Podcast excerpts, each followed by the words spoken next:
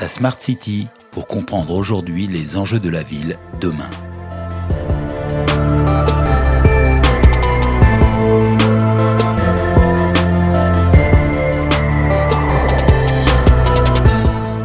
La Smart City, public ou privé? L'espace public, la place publique, les bancs publics, quoi de plus public que l'espace urbain?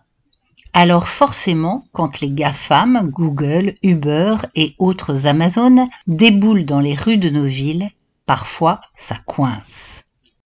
La ville est par excellence un domaine public. C'est bien pour cela que nous votons, afin d'élire des maires et des représentants qui administrent en notre nom l'espace public et les services publics.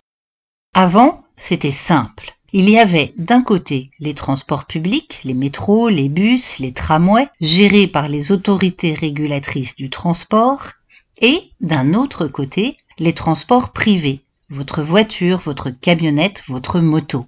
Mais ça, c'était avant. Les amoureux qui se bécotent sur les bancs publics, bancs publics, bancs publics, en se disant des je t'aime pathétiques, ont des petites gueules bien sympathiques. Aujourd'hui sont apparus des vélos en libre service, puis des voitures parfois électriques, puis des scooters et des trottinettes. S'agit-il d'un transport public puisque le service est ouvert à tous et qu'il peut même recevoir des subventions de la collectivité? Ou bien s'agit-il d'un service commercial privé puisque vous êtes tout seul à bord de votre voiture? Alors, public ou privé? Pas si simple. Moi j'ai trouvé la solution, la privatisation.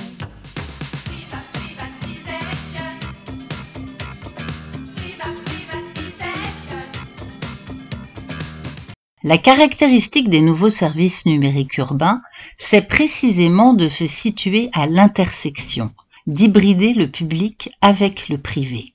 Et du point de vue de la gouvernance, cela complique bien des choses. Reprenons l'exemple des transports. Les autolibes à Paris faisaient l'objet d'une délégation de services publics, alors que les Bluely à Lyon, pourtant gérés par le même opérateur, étaient un service privé pas facile de s'y retrouver. De toute façon, les deux services sont aujourd'hui morts et l'épineuse question des partenariats publics-privés, autrement dit de la gouvernance, n'est pas étrangère à cet échec. Prenons un autre exemple, encore plus criant, pour illustrer l'impérieuse nécessité de la gouvernance, celui d'Airbnb.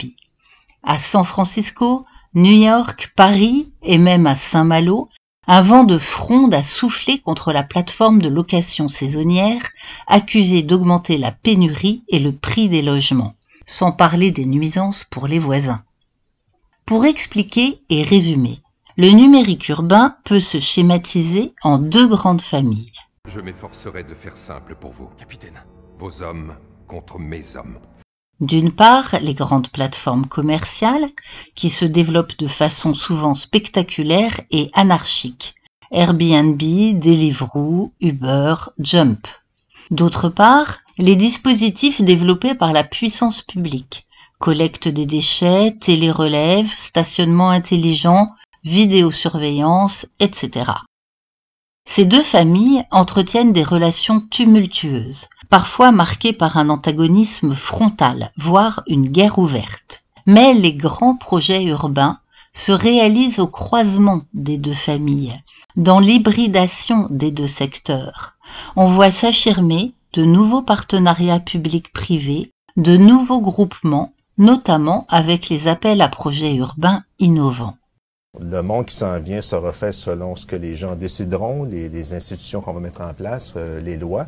Dans tous les cas, la question de la gouvernance est centrale pour protéger les données personnelles, éviter la marchandisation de l'espace public, pour garantir l'intérêt général, pour enfin, car il s'agit de l'écueil majeur de la Smart City, éviter de transformer le citoyen en abonné. La Smart City pose des questions qui nous concernent tous. C'est pour cela que le génie numérique urbain reste une discipline à explorer. À bientôt dans un prochain épisode.